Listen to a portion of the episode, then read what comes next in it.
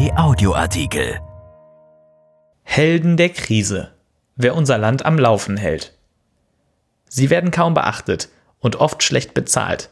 Doch in schlechten Zeiten wird deutlich, es sind die oft unterschätzten Arbeiter, die das Rückgrat der Gesellschaft bilden.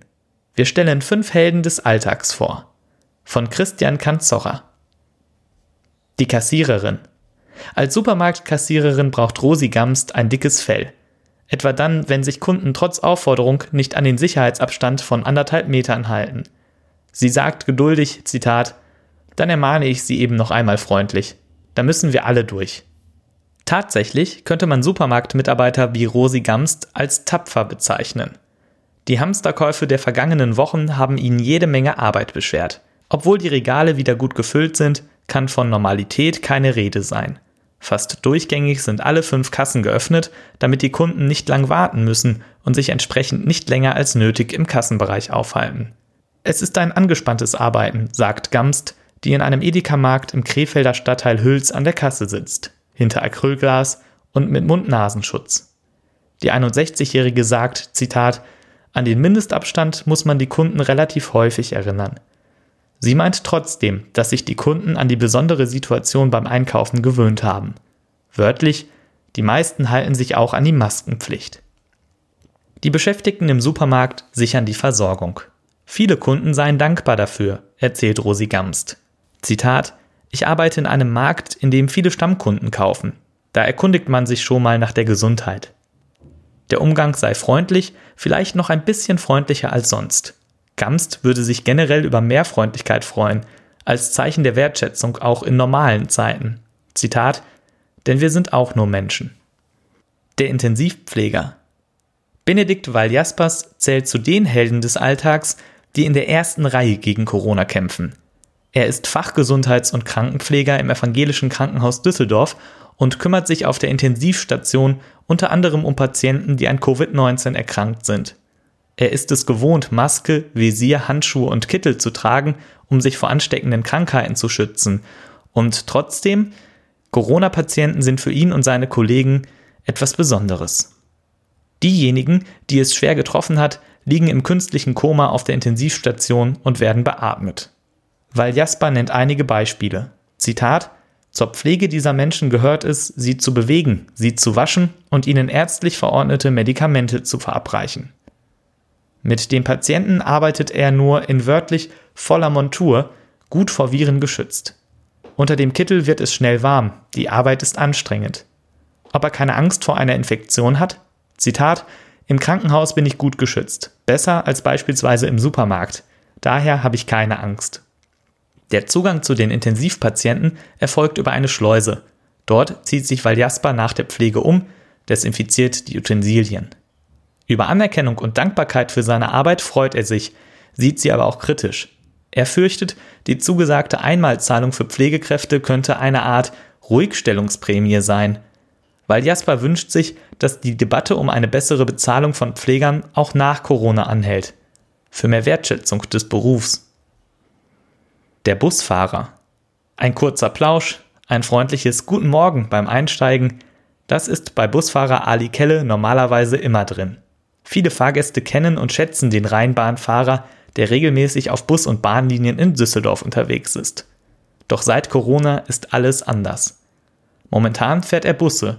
Sein Arbeitsplatz ist ein einsamer Posten geworden, abgeschirmt mit Folie. Die Fahrgäste steigen nur noch hinten ein, Sichtkontakt gibt es nur noch über den Rückspiegel. Es ist ein komisches Gefühl, sagt der 46-Jährige, der den direkten Kontakt mit seinen Fahrgästen vermisst. Er sagt, Zitat, es ist ruhig geworden.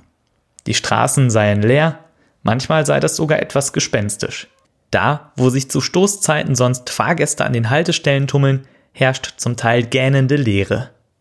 Einen kurzen Plausch gibt es nicht mehr, dafür beim Fahren ein leises Knistern der Folie hinter ihm, die Ali Kelle und seine Fahrerkollegen vor Viren schützen soll. Die Fahrgäste haben Verständnis für die besondere Situation im Bus. Kelle sagt, Zitat, Sie geben untereinander mehr Acht auf sich. Fast alle halten sich an die Maskenpflicht und sind freundlich zueinander. Das kann gerne so bleiben. Die, die ihn über den Spiegel erkennen, rufen ihm ein freundliches Hallo zu. Manche halten sogar ihre Fahrkarte hoch, sagt Ali Kelle, der wegen der wenigen Fahrgäste schneller durchkommt als sonst und ab und zu einen Zwangshalt einlegen muss, um im Zeitplan zu bleiben. Zitat Allmählich füllen sich die Straßen wieder, es steigen wieder mehr Leute ein. Zum Glück. Die Krankenschwester. Die Gesundheits- und Krankenpflegerin Katharina Baum mag das Wort systemrelevant nicht besonders. Die Mitarbeiterin der onkologischen Tagesklinik der Kaiserswerther Diakonie sagt, Zitat, irgendwie ist ja jeder Arbeitnehmer systemrelevant. Im Krankenhaus sind wir auch auf die Leute angewiesen, die uns beliefern. Einen Applaus erwarte ich nicht, denn meine Kollegen und ich tun momentan genau das Gleiche wie sonst auch. Anderen Menschen helfen.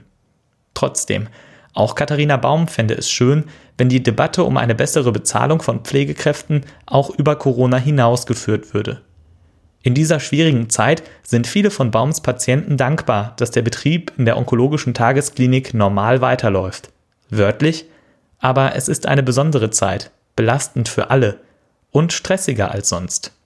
Auch in Bezug auf die Schutzmaßnahmen. Viele Patienten und Mitarbeiter hätten Angst vor einer Infektion mit dem Coronavirus. Baum sagt, Zitat, auch ich habe Angst davor. Deshalb schützt sie sich mit einem Mund-Nasenschutz und Handschuhen. Direkten Kontakt zu Covid-19-Patienten hat sie nicht. Baum kümmert sich um andere schwer erkrankte Menschen, die zumeist Chemotherapien bekommen. In der Krise müssen sie weiter behandelt werden.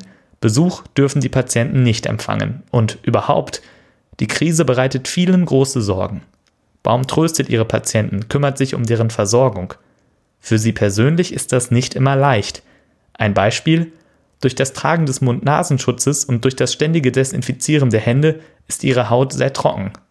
Aber da müssen wir durch, sagt die 34-Jährige. Der Müllmann. Müll fällt immer an. In der Krise noch mehr als sonst. Thomas Rieck sagt, Zitat, Sperrmüll, Restmüll, Bio- und Papiermüll, in allen Kategorien sind die Mengen gestiegen. Seit sechs Jahren fährt er die schweren Müllabfuhrwagen der Entsorgungsgesellschaft Niederrhein im Kreis Viersen.